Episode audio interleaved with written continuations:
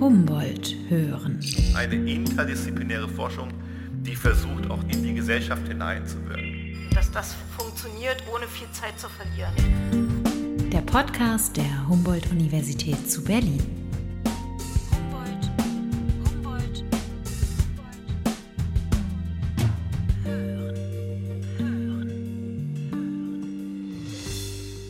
Eine international renommierte Polarforscherin spielt auf der Theaterbühne das Orakel von Delphi. Ihre düstere Prognose für den Planeten Erde liest sie dabei nicht aus ominösen Erddämpfen, sondern aus einem Bohrkern. So war es vor wenigen Monaten in der Berliner Volksbühne zu erleben in dem Stück Anthropos Tyrann. Eine Kooperation zwischen Volksbühne und dem Theater des Anthropozän der Humboldt-Universität.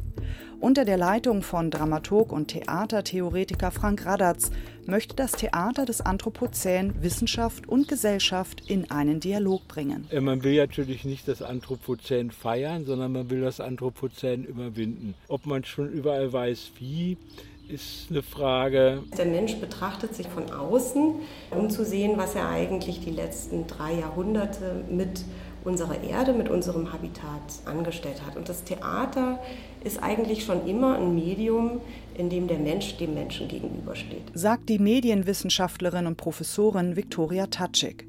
Der Idee des Theaters des Anthropozän liegt der Humboldtsche Gedanke zugrunde, dass nur ein intaktes, aus Wissen und Erfahrung, Empathie und Emotion geknüpftes Band zwischen Mensch und Natur die Basis einer zukunftsfähigen Zivilisation ist. Wie dieses Band neu geknüpft werden kann, darüber spreche ich in dieser 24. Folge mit der Medienwissenschaftlerin Viktoria Tatschik und Dramaturg Frank Radatz. Und damit herzlich willkommen zu Humboldt hören. Der Podcast der Humboldt-Universität zu Berlin. Also ich publiziere viel über Theater, arbeite aber auch im Theater als Dramaturg meistens. Und in dem Zusammenhang hatte ich auch Dramaturgie gemacht bei Frank Kastorf am Berliner Ensemble mit Jürgen Holz, der hat den Galilei gespielt, das Ganze hieß Galileo, Galilei, das Theater und die Pest. Und ähm, da haben wir so ein Begleitprogramm gemacht auf Wunsch des Hauses zusammen mit der Helmholtz-Gesellschaft und so die Themen bei Brecht, die sich dann im Zusammenhang, der war ja ein großer Wissenschaftsfan, der Brecht, so ergeben haben, dass er doch angesichts der Entwicklung zur Atombombe ziemlich bestürzt war und seine eigenen Theorien auch hinterfragt hat, sein positives Wissenschaftsbild. Da habe ich verschiedene Panels geleitet, unter anderem eins mit Antje Boetius, die hat gerade den Deutschen Umweltpreis bekommen und äh, Leiterin, Direktorin des Alfred Wegener Instituts in Bremerhaven. Daraus ergab sich dann mit Frau Boetius relativ schnell im Anschluss die Idee, auch verwegen von Frau Boetius vorangetrieben, die Idee, ob wir nicht ein Theater des Anthropozän gründen könnten. Naja, dachte ich mir, das können wir ja auf jeden Fall machen. Meistens ähm, macht man dann eine Lesung und dann verpufft das irgendwie. Aber sie hat uns dann zusammengebracht mit Sabine Kunst, der Präsidentin der Humboldt-Universität, konnte die auch dafür begeistern, sodass wir dann tatsächlich ein Theater des Anthropozän gegründet haben. Das Theater des Anthropozän gehört zu den wichtigen Säulen der Open Humboldt-Plattform an der HU. Denn Theater bietet im wahrsten Sinne des Wortes die ideale Bühne für große gesellschaftliche Fragen und Entwicklungen. Ja, mein Name ist Viktoria Tatschik, ich bin Professorin für Medien und Wissen am Fachbereich Medienwissenschaft der Humboldt-Universität zu Berlin. Jetzt bin ich Medienwissenschaftlerin. Meine Karriere hat mich aber durch unterschiedliche Disziplinen geführt. Angefangen habe ich in der Theaterwissenschaft. Danach ist Viktoria Tatschik in die Kulturwissenschaftsgeschichte und Medienwissenschaft gewechselt, hat unter anderem geforscht zur Geschichte der Raumakustik und der Theaterarchitektur. Dass eine Tiefseeforscherin gemeinsam mit einem Dramaturg Theater macht, sei im Grunde eine folgerichtige Entwicklung im Zeitalter des Anthropozän. Also das Anthropozän ist ja ein Diskurs, ne? in dem der Mensch darüber nachdenkt, was der Mensch auch Schreckliches ähm, angerichtet hat, unser Verhältnis zur Natur und so weiter, wird durch diese Debatte um das Anthropozän, also dieses Zeitalter, bestimmt. Das heißt, der Mensch betrachtet sich eigentlich von außen, um zu sehen, was er eigentlich die letzten drei Jahrhunderte mit unserer Erde, mit unserem Habitat angestellt hat. Und das Theater ist eigentlich schon immer ein Medium, in dem der Mensch dem Menschen gegenübersteht. Also Theater definiert sich durch die Kopräsenz von Zuschauern ähm, und Darstellern. Und das heißt, Menschen geben Menschen die Möglichkeit, über Menschliches nachzudenken. Ne? Das ist ähm, auch eine Urdefinition ähm, der Tragödie, aber in diesem Sinne macht es eigentlich großen Sinn, dass das Theater als Medium das Menschen miteinander versammelt, das, wenn man mit Lyotard sprechen will, ermöglicht, einen Sensus Communis ähm, herauszubilden, also eine Art von Gemeinsinn, vielleicht auch ja, ein Sensorium zu schaffen, in dem der Mensch einfach nochmal darüber nachdenkt, was haben wir eigentlich für ein Verhältnis zu unserer Umwelt, inwiefern gehen wir mit der Ressource Erde um und was kann und muss sich vielleicht auch ändern, um hier eine neue Perspektive zu schaffen. Über diese neuen Perspektiven des Theaters hat Frank Radatz gerade ein Buch veröffentlicht, Das Drama des Anthropozän. Über die Aufgabe und die Chancen des Theaters spreche ich mit ihm am Berliner Spreeufer. Warum jetzt Theater? Denn erstmal ist das ja etwas, was ja viel mit Wissenschaft zu tun hat, also mit den Erkenntnissen, mit wissenschaftlichen Erkenntnissen. Und jetzt kommen Sie, Herr Radatz, ins Spiel als Dramaturg. Ja, äh, das ist vollkommen richtig. Das Anthropozän kennen wir eigentlich nur, weil es die Wissenschaft gibt und weil die Wissenschaft sagen kann, also das Klima hätte sich so und so entwickelt ohne menschliche Einwirkung. Äh, es gibt Messstationen, Computersimulationen, äh, sodass man das relativ genau fixieren kann. Man weiß auch noch, wie viele Kapazitäten noch in der Atmosphäre sind für CO2 und so weiter. Aber es ist ganz stark eben äh, nur möglich aufgrund der ganzen wissenschaftlichen Methoden, es überhaupt zu fixieren. Der zweite Punkt ist, dass dadurch ja ökologische Verwerfungen und Katastrophen sich anbahnen, Bedrohungshorizonte aufbauen. Und jetzt aus der Sicht von Frau Boezio schildere ich das erstmal. Da ist der Wunsch, das möglichst breit zu kommunizieren, damit die Menschen auch bereit sind, ihren Lebenswandel zu ändern oder die nötigen Maßnahmen zu ergreifen. Das hat sich ja jetzt in den letzten zwei Jahren nochmal rapide auch verändert, dieses Bewusstsein und dann stellt sich die Frage, äh, wie kann die Kunst, wie kann die Literatur oder wie kann in unserem Fall das Theater da aktiv werden. Und mich hatte schon immer überrascht, hätte mich da schon länger mit beschäftigt, dass es eigentlich ganz wenig Theaterstücke dazu gibt, ganz wenig Literatur, aber vielleicht sind da auch immer zwei verschiedene Sachen.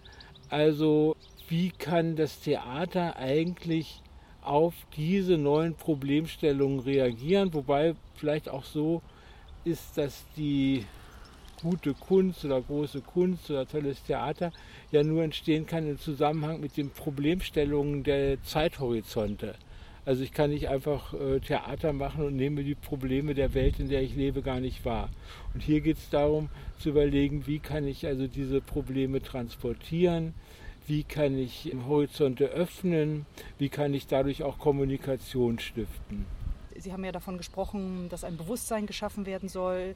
Man könnte doch jetzt fast sagen, das Bewusstsein ist doch da. Welchen Schritt kann denn das Theater jetzt noch gehen? Also, dass es um den Brandenburger Wald sehr schlecht bestellt ist, dann hat ja wahrscheinlich jeder mitbekommen. Naja, ich verstehe, die Frage ist ja ganz berechtigt. Also der, der gewünschte Schritt ist eigentlich, dass eine sinnliche Erfahrbarkeit, da ist eine emotionale Berührung stattfindet. Das heißt, dass das selber wird zum, zu einer Erfahrung, sagen wir mal, ästhetischen Erfahrung oder zu einem Ereignis, bisschen höher gegriffen und zu einem Kristallisationspunkt. Und gerade in dieser medialen Gesellschaft, wo man ja ständig unter Beschuss ist von Informationen, ist das dann wiederum wichtig, dass man dann einen Ort und Gesichter und Gespräche damit verbinden kann, damit sich das setzen kann. Weil in der Tat haben wir es ja so, dass praktisch jeden Tag kommen irgendwelche Nachrichten, auch bedrohliche Nachrichten in diesem Zusammenhang. Und schon kommt das nächste Ereignis, mit dem wir uns dann auch äh, beschäftigen müssen. Und irgendwann nivelliert sich das alles. Oder wir werden, ich weiß nicht, ob wir abstumpfen oder ignorieren irgendwann diese ganzen Umstände.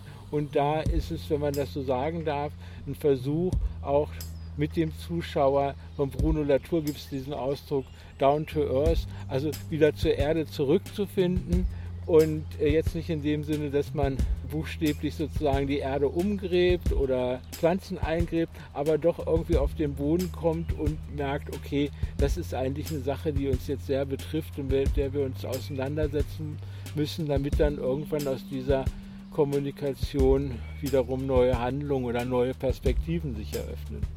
Etwas zu wissen und zu begreifen sei das eine, danach zu handeln sei das andere. Neue Perspektiven zu öffnen, das versuchen immer mehr Theaterautoren und Autorinnen und Schauspielhäuser, beobachtet Viktoria Tatschik. Seit Jahren veranstalten Theaterbühnen in Deutschland hochspannende Kongresse, Trilogien, ja ganze Zyklen zum Thema. Auch in Berlin waren in der Spielzeit 2020-21 solche Inszenierungen zu sehen. Also am Deutschen Theater gibt es gerade eine sehr schöne Aufführung, Gaia googelt nicht. Da geht es um den Gaia-Mythos, um die Erde, wie sie auch Bruno Latour in seinen Gaia-Vorlesungen thematisiert. Also die Frage, tritt die Erde in dieser Form sozusagen einer ausbeuterischen Situation neu auf die Bühne und wie artikuliert sie sich? Das ist ein Versuch mit dem Gaia-Mythos nochmal zu arbeiten. Der Mensch kommt in diesem Stück überhaupt nicht vor. Also es geht sozusagen um die vormenschliche Zeit von Gaia bis Zeus und darum, ähm, wie kann man vielleicht diese Position der Erde nochmal tiefenhistorisch sich ansehen. Gaia als Protagonistin, die hier auf die Bühne treten. Ja, so, reicht. Nein, reicht noch nicht, reicht noch lange nicht. Ich schöpfe auf Basis von Schöpfung bisher Bakterien und Atmosphäre und Einzeller mit Begeißelung und Einzeller ohne Begeißelung und Vielzeller und Pilze und Wüsten und Wiesen und Brachland und Berge. So, ist jetzt da, aber da hört es ja nicht auf. Muss ich jetzt drum gekümmert werden. Und du kümmerst. Und ich kümmere. Ähm, das Theater hat Darstellungsmittel, die die Literatur, die auch der Fachaufsatz nicht hat. Also mir fällt zum Beispiel ein, eine Medien-Performance-Installationsarbeit von Werner C. Klimaanlage heißt die. Ähm, die wurde 2015 erstmals im Haus der Bundespressekonferenz gezeigt. Da hat Werner C. mit einem Kollegen im Bereich der Sonifikation zusammengearbeitet und die haben Klimadaten sonifiziert. Also den Versuch in unterschiedlichen Regionen der Welt, Daten von Entwicklungen von 200 bis 300 Jahren Temperaturanstieg, Trockenzeiten, Regenzeiten, extreme Wetterlagen zu sonifizieren mit jenem bestimmten Klangspektrum. Die Klimaentwicklung Nordeuropas ab 1950 hört sich so an.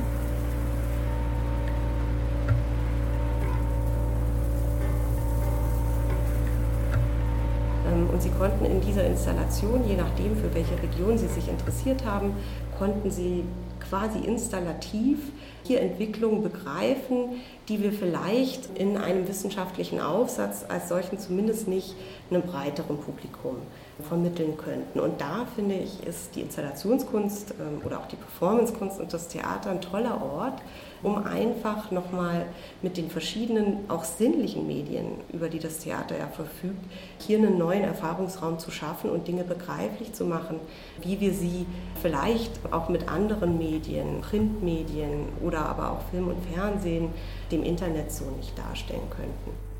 An der Berliner Volksbühne konnte das Theater des Anthropozän im Frühjahr 2021 eine Premiere feiern. Wir hatten dann trotz dieser Schwierigkeiten mit dem Lockdown und so die Möglichkeit, mit einem größeren Theater zusammenzuarbeiten, mit der Volksbühne. Und da haben wir dann zusammen gemacht Anthropos Tyrann, Klammer auf, Ödipus, Klammer zu. Und sie geführt hat Alexander Eisenach. Ich war als konzeptioneller Mitarbeiter dabei. Frau Boetius ist auch aufgetreten und diesmal als Pythia, als Orakel. Das heißt, die Pythia sitzt in Delphi und liest die Zukunft aus den Erddämpfen, aus Dämpfen, die aus der Erde kommen. Und Frau Boetius hatte einen Erdbohrkern, einen Bohrkern, wie so die Polarforscher herstellen und daraus dann die Zukunft der Erde gelesen. Was hat sie gesehen? Naja, dass dann, wenn so und so der CO2-Ausstoß ist, dann ist der Meeresspiegel eben 10 Meter höher und dann können wir das schon mal äh, für unsere nächste Zukunft erwarten. Aber sowas kann man in der Erdgeschichte alles feststellen und das kann man dann, daraus kann man Schlüsse ziehen auf die äh, zukünftige erdgeschichtliche Entwicklung.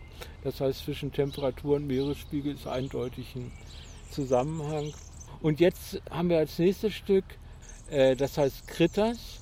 Und darunter verstehen wir so Kleinstlebewesen im Boden, äh, also vor allem im Boden. Dazu gehören eben Regenwürmer, Asseln, Springschwänze, Mikroorganismen, Bakterien. Gab es denn nicht in den 90ern oder 80er Jahren mal so einen Horrorfilm, der hieß Critters? Ja, das gibt So, dieser auch so Begriff. kleine Gruselwesen Ja, ja, genau. Es gibt so einen Ausdruck bei Donna Haraway und die hat den positiv besetzt, so mit allen, was so ein bisschen erstmal unangenehm wirkt oder unangenehm wirken kann. Wesen mit Haaren, also kein wissenschaftlicher Begriff, sondern ein Begriff, also für, sagen wir mal, vornehmer Begriff für Ungeziefer. Das wollten wir aber nicht Ungeziefer nennen, unser Projekt, sondern Kritters, das klingt ja ganz gut. Und damit, da beschäftigen wir uns mit Insekten, äh, mit der Bodenökologie, mit den Tieren im Boden und auch der Verfasstheit des Bodens. Also ich fasse das jetzt zusammen. Der, der große, das große Problem ist, dass immer mehr toxische Einwirkungen durch die Landwirtschaft und so weiter äh, dafür sorgen, dass die Biodiversität im Boden immer mehr abnimmt und diese Tiere oder Lebewesen im Boden aber wichtig sind, um den Boden umzugraben, um Humus zu bilden und so weiter, weil das sozusagen die Fruchtbarkeit des Bodens garantiert. Und wenn das nicht passiert, wirkt sich das auf die Nahrungsketten auf. Also auch ein ganz eklatantes Problem, jetzt aber doch vielleicht ein bisschen weniger bekannt als das Problem mit den Wäldern, die ja dann brennen und von da aus schon mal so in den Fokus geraten, während es bei diesen Lebewesen oder der, der Welt unter unseren Füßen so ist, dass wir da nicht so reingucken können und von da aus da nicht so eine klare Vorstellung haben als Otto Normalbürger, wo ich auch zuhöre, was da eigentlich so vor sich geht.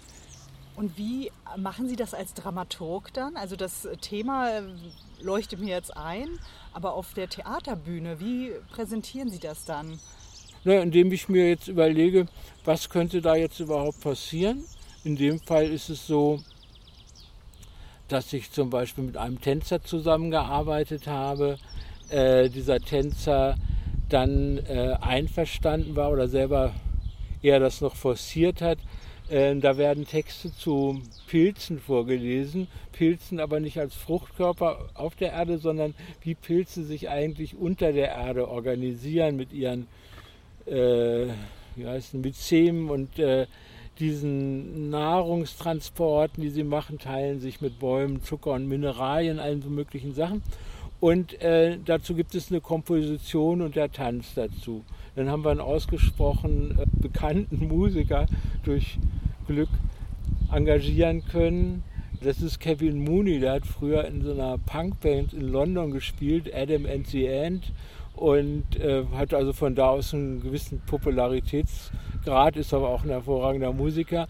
Und äh, der hatte auch Spaß dran und hat mehrere Gedichte über Insekten vertont. Dann habe ich mit einem Schauspieler selber, naja, so zwei, ich sag mal, Nummern dazu entworfen oder entwickelt, die das Ganze ein bisschen mehr von der humoristischen Seite betrachten. Und dazwischen treten wieder Wissenschaftler auf.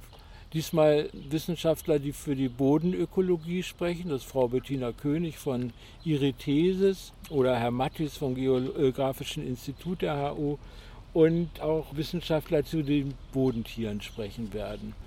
Das heißt, es ist so eine Mischung. Das ist also auch für Leute, denen das erstmal fremd ist und die jetzt niemals zu einem Vortrag gehen würden über Tiere im Boden oder Bodenökologie oder so, denken, ach, das ist doch der Musiker, den kenne ich oder das ist ja mit Tanz, das finde ich toll. Und auf einmal kommt man dann in diese Art von Diskurs hinein und nimmt auf jeden Fall was mit.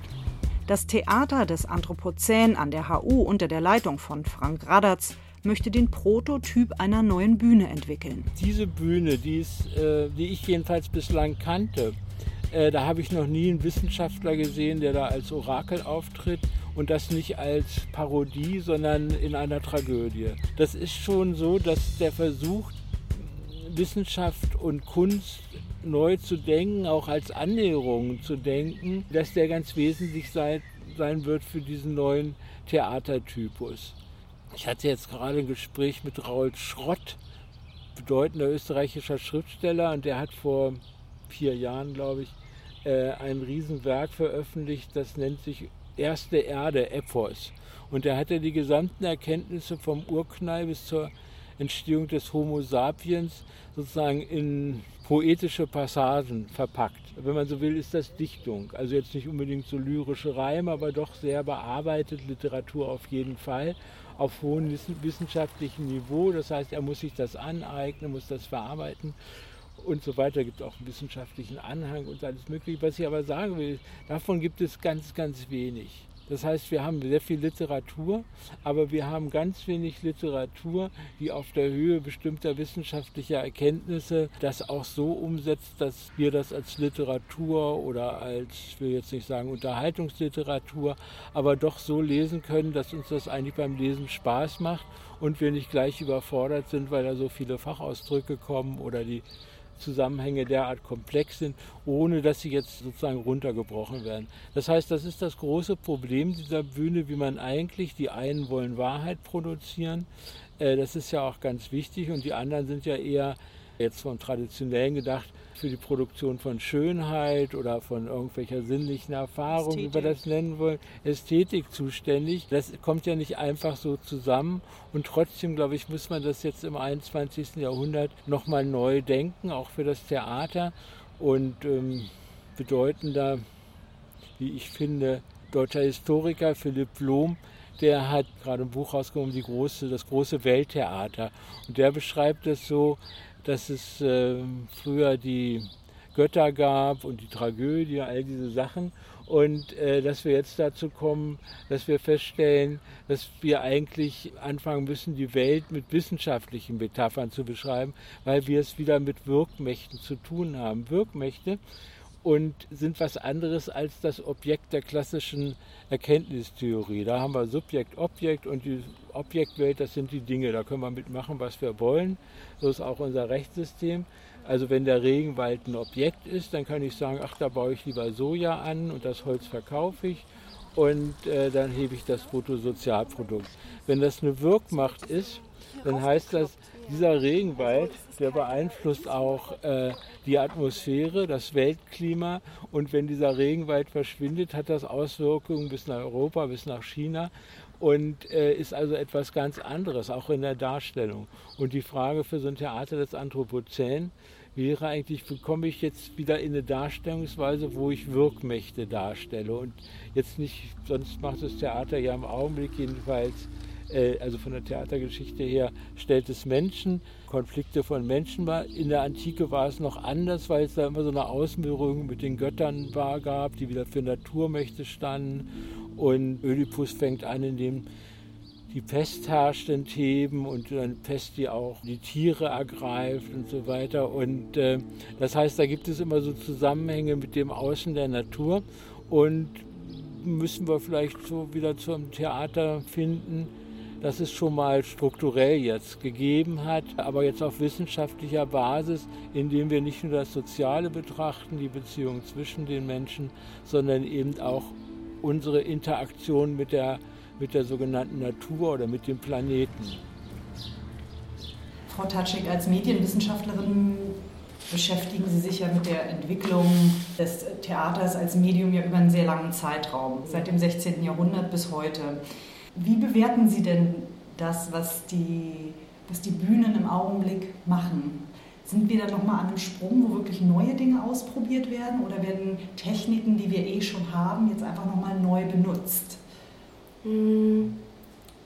Also ich würde sagen, es ist insofern konsequent als Theater immer schon auf politische Krisen mit neuen Formen des Theaters reagiert hat. Also das zieht sich von der antiken Polis, der Erfindung des antiken Theaters, äh, um hier einen neuen Gemeinsinn im antiken Theater zu stiften über das ähm, Shakespeare'sche Theater und Schillers Theater mit der Notwendigkeit, eine moralische Anstalt zu finden und zu haben, bis hin zum Theater des 20. Jahrhunderts, äh, wo beispielsweise Erwin Piscator, der den Begriff politisches Theater geprägt hat, Formen, neuen Formen gesucht hat, die Film und Theater beispielsweise verbinden oder bei Bertolt Brecht auch Rundfunk und Theater, neue Formen des epischen Theaters, um hier zu reagieren auf politische Krisen durch die Innovation künstlerischer Formen hier eine neue Perspektive zu eröffnen. In dem Sinne ist es nicht überraschend, dass die jetzige Klimakrise,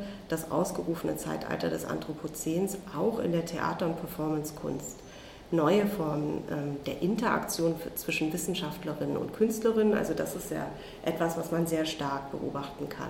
Einmal habe ich mir überlegt, was ist das älteste Stück, das mir einfällt, ähm, das sich zum Thema Anthropozän ähm, äußert. Es ist Antigone von Sophokles. Zahlreich ist das Ungeheure, durch nichts ungeheurer als der Mensch. Dieses Wesen fährt auch über das graue Meer im Sturm des winterlichen Süd und schlägt sich durch unter rings verschlingenden Wogenschwall. Und der Götter höchste die Erde, die unerschöpfliche, unermüdliche beutet er aus. Wenn seine Pflüge sich drehen Jahr um Jahr und er sie durchfurcht mit dem Rossegeschlecht. Ja, also schon hier sozusagen in der antiken Tragödie äh, nicht nur die Reflexion über die menschliche Tragödie an sich, ähm, sondern auch hier schon oder noch ähm, der Versuch, das Verhältnis des Menschen zu Gaia, also zur Erde, nochmal zu thematisieren. Ich würde trotzdem behaupten wollen, dass der Begriff der Umwelt, der ja auch trotzdem neuer Begriff ist, durch Wissenschaftler Anfang des 20. Jahrhunderts, ähm, wie Uexküll ähm, und so weiter, gebraucht, dass dieses Nachdenken über den Menschen und der ähm, von ihm zerstörten Umwelt äh, und auch der verzweifelte Versuch, das Verhältnis des Menschen ähm, zu seiner Umwelt, das Verhältnis des Menschen zum Tier und das Verhältnis zur Landschaft, ähm, zur Erde neu zu denken, dass das ein Phänomen des 20. Jahrhunderts hauptsächlich ist. Es setzt eigentlich ein in der Performancekunst der 60er und 70er Jahre. Joseph Beuys, I Like America and America Likes Me beispielsweise, ne, das Gespräch, der Energietransfer zwischen Beuys ähm, und den Kojoten, ähm, der darauf hinweist, dass hier ähm, auch durch den Kolonialismus ein Verhältnis ähm, zwischen Mensch und natürlicher Umwelt gestört ist und der Kojote, der für die indigenen äh, Völker Amerikas äh, ja auch ein wichtiges magisches Tier war, hier seinen natürlichen Platz verloren hat und das als Inspiration nimmt, um neu über dieses Verhältnis nachzudenken. Marina Abramovic, äh, die sehr viel mit Tieren gearbeitet hat, Dragonheads, mehrere Performances, in denen sie versucht, sich der Gefährlichkeit von Schlangen auszusetzen. Oder aber besonders prominent Rosemarie Trockel, Haus für Schweine und Menschen ähm, auf der Documenta 1997, also auch schon eine ganze Weile her, wo Rosemarie Trockel darauf hingewiesen hat, auch die prekären Verhältnisse des Schweins äh, durch die Massenviehzucht, die Massentierhaltung. Also das sind ähm, historische Versuche, die, mh, denke ich, zeigen, dass es kein abruptes Nachdenken über das Anthropozän gibt, dass es im Theater schon immer üblich war, über das Menschsein nachzudenken, ähm, über den spielerischen Menschen, über die Tragödie des Menschen, aber auch äh, über das Verhältnis des Menschen zu Tier und Umwelt. Das Theater ähm, sucht Lösungen, Antworten und stellt die Fragen auf die jeweilige Zeit. Und wenn wir nun uns im Anthropozän befinden, in einer Zeit der schweren Klimakrise, muss man sich natürlich auch fragen, was trägt denn das Theater noch dazu bei, selber zum Beispiel klimaneutral sich aufzustellen? Oder reicht es, das Thema auf die Bühne zu bringen und was hinter der Bühne abläuft, das ist dann außerhalb der Diskussion. Hm. Wahrscheinlich nicht, oder? Nee, also das ähm, ist ja eine Problematik, die alle Kulturschaffenden und auch alle Wissenschaftlerinnen haben. Ne? Also wir arbeiten mit Papier und tragen mit zur Abholzung der Wälder bei, ähm, während wir über die Klimakrise äh, sprechen und Schreiben. In Mikrofonen äh, und Lautsprechern, mit denen wir jetzt dieses Interview machen, sind seltene Erden verbaut. Wir alle kaufen uns alle fünf Jahre neue Audiotechnik. Äh, was passiert eigentlich mit dieser Technologie? Und ein ähnliches Problem hat natürlich auch das Theater. Ne? Das sind große Kultureinrichtungen, die sehr viel Energie verbrauchen, die sehr viele Ressourcen verbrauchen. Ein Theater arbeitet mit unterschiedlichsten Materialien, die sind teuer, die kommen aus allen Teilen der Welt. Das sind sozusagen große Rohstoffimporte. Wie geht man damit um? Und dazu gibt es ja jetzt äh, auch seit einiger Zeit eine Debatte. Also die Kulturstiftung des Bundes hat ja ein Pilotprojekt auch im Moment, wo sie versucht, die CO2-Bilanzierung ausgewählter Kultureinrichtungen ähm, auf Null zu bringen. Also hier klimaneutrale Kunst ähm, zu produzieren ähm, und daran partizipieren natürlich auch unterschiedliche Theaterinstitutionen, die versuchen, hier auch alternative ähm, Wege zu gehen. Frau Tatschek, wenn Sie jetzt mal in die Glaskugel gucken, in Ihre private, wo geht die Reise da jetzt noch hin? Also haben wir schon wie so einen Höhepunkt erreicht oder läuft sich dieses Theater des Anthropozän erst warm? Ja, erst warm laufen ist ähm, in dem Fall ein gutes Stichwort, denn es wird äh, immer wärmer äh, um uns herum. Die Klimakrise ist nur schwer aufzuhalten. Und ich denke, bis der Mensch eine Lösung gefunden haben wird für diese Problematik, die uns Jahr um Jahr einfach beschäftigen wird, wird auch das Theater nicht aufhören, ähm, hier nach Lösungen zu suchen. Das ist ähnlich wie mit politischen Konflikten des 20. Jahrhunderts, die das Theater immer und immer wieder beschäftigt haben, ähm, denke ich, dass hier noch ein weiterer Konflikt hinzukommt, der jetzt immer dringender wird und den ähm, auch Theater- und Performancekunst so lange adressieren wird, bis hier Lösungsansätze gefunden sind. Vielen Dank fürs aufmerksame Zuhören. Bis zum nächsten Mal. Humboldt Hören der Podcast der Humboldt-Universität zu Berlin.